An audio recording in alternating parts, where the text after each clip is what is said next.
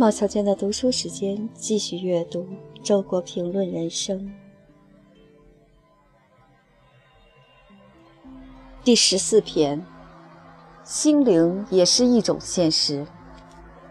一、理想、信仰、真理、爱、善，这些精神价值永远不会以一种看得见的形态存在，它们实现的场所只能是人的内心世界。正是在这无形之域，有的人生活在光明之中，有的人生活在黑暗之中。二，人同时生活在外部世界和内心世界中，内心世界也是一个真实的世界，或者反过来说也一样，外部世界也是一个虚幻的世界。三，对于内心世界不同的人。表面相同的经历具有完全不同的意义，事实上也就完全不是相同的经历了。四，对于不同的人，世界呈现不同的面貌，在精神贫乏者眼里，世界也是贫乏的。世界的丰富的美是因每个人心灵丰富的程度而开放的。对于阴盲来说，贝多芬等于不存在，对于画盲来说，毕加索等于不存在；对于只读流行小报的人来说，从荷马到海明威的整个文学宝库等于不存在；对于中年在名利场上奔忙的人来说，大自然的美等于不存在。五，一个经常在阅读和沉思中与古今哲人文豪倾心交谈的人。与一个只读明星译文和凶杀故事的人，他们生活在多么不同的世界上。六，肉体需要有它的极限，超于此上的都是精神需要，奢侈、挥霍、排场、虚荣，这些都不是直接的肉体享受，而是一种精神上的满足，当然是比较低级的满足。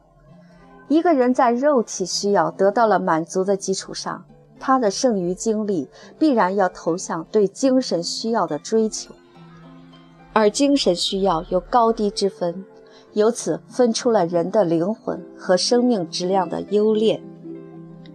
七，人与人之间最重要的区别不在物质上的贫富，社会方面的境遇，是内在的精神素质把人分出了伟大和渺小。优秀和平庸。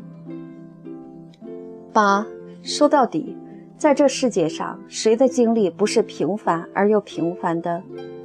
心灵历程的悬殊，才在人与人之间铺下了鸿沟。九，对于一颗善于感受和思考的灵魂来说，世上并无完全没有意义的生活，任何一种经历都可以转化为内在的财富。而且，这是最可靠的财富，因为正如一位诗人所说：“你所经历的世界，没有力量能从你那里夺走。”十，通过文化价值的创造，人为自己创造了一个意义世界。这个世界仅仅用自然界的眼光来看才是虚幻的，用人的眼光来看，它是完全真实的。唯有生活在其中。人才觉得自己是人，人的精神是光，文化是精神的光照在人的生命上呈现的绚丽色彩。十一，现实不限于物质现实和社会现实，心灵现实也是一种现实，尤其是人生理想，它的实现方式只能是变成心灵现实。即一个美好而丰富的内心世界，以及由之所决定的一种正确的人生态度。除此之外，你还能想象出人生理想的别的实现方式吗？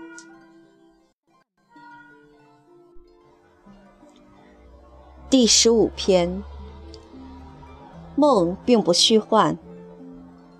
一，在某种意义上，美、艺术。都是梦，但是梦并不虚幻，它对人心的作用和它在人生中的价值，完全是真实的。不妨设想一下，倘若彻底排除掉梦、想象、幻觉的因素，世界不再有色彩和音响，人心不再有憧憬和站立，生命还有什么意义？在人生画面上，梦幻也是真实的一笔。二。梦是虚幻的，但虚幻的梦所发生的作用却是完全真实的。美、艺术、爱情、自由、理想、真理，都是人生的大梦。如果没有这一切梦，人生会是一个什么样子？三，在这个时代，能够沉醉于自己的心灵空间的人是越来越少了。那么，好梦连篇就是福，何必成真？四，两种人爱做梦：太有能者和太无能者，他们都与现实不合，前者超出，后者不及，但两者的界限是不易分清的。在成功之前，前者常常被误认为后者。可以确定的是。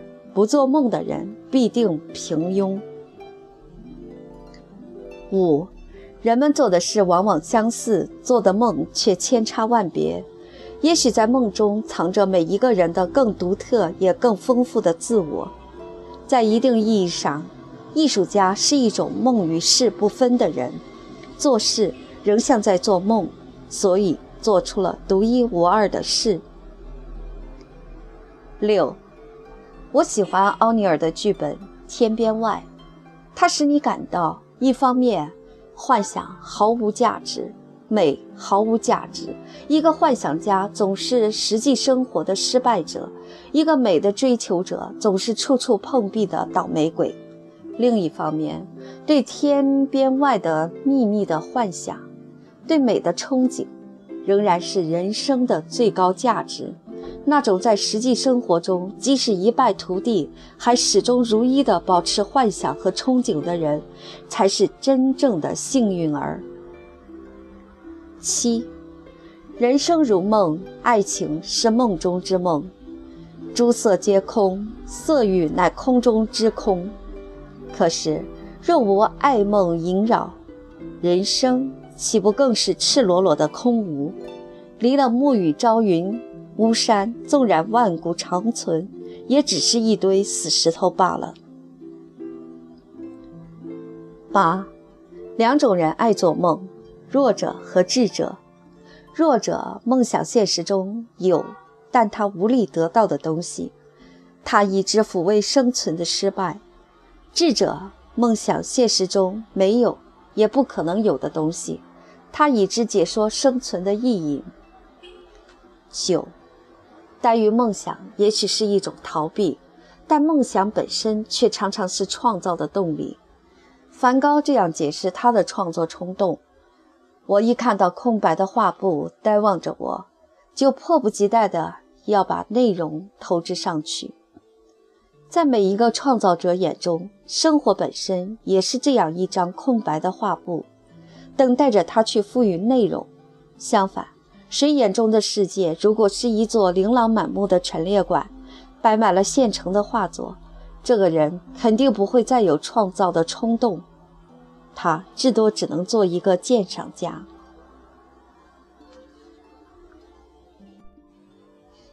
第十六篇：哲学与灵魂。一。每个人需要哲学的程度，或说与哲学之关系密切的程度，取决于他对精神生活看重的程度。精神生活在他的人生中所占的位置或比重，不关注精神生活，灵魂中没有问题的人，不需要哲学。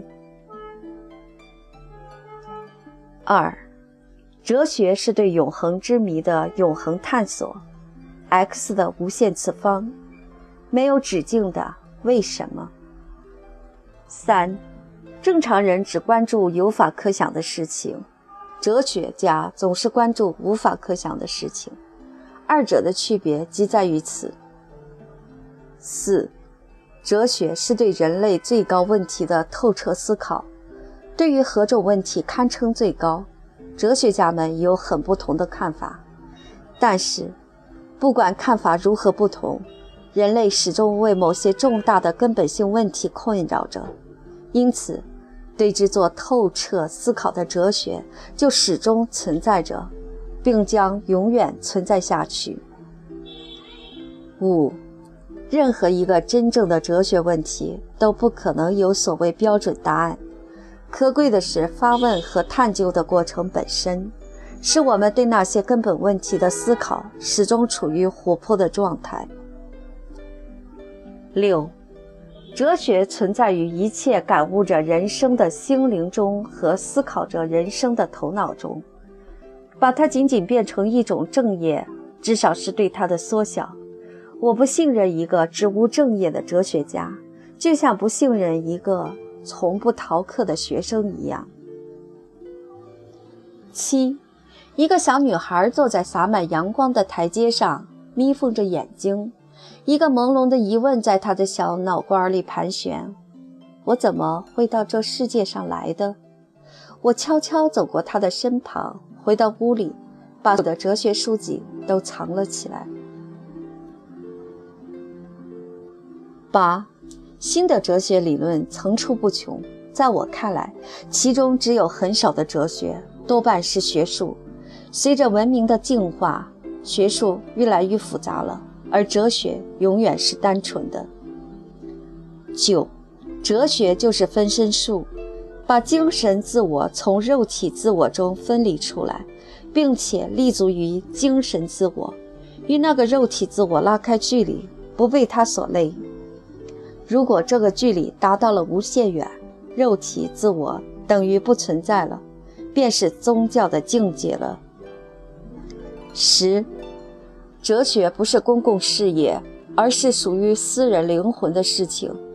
任何一种哲学的核心都是非政治的，政治色彩仅是附着物，绝对、终极、永恒，怎么能是政治的呢？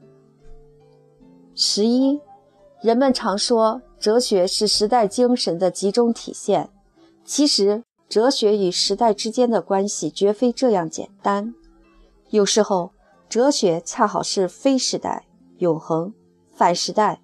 批判的，它立足于永恒之根本，批判时代舍本求末的迷途倾向。十二，历史是时代的坐标，哲学是人生的坐标。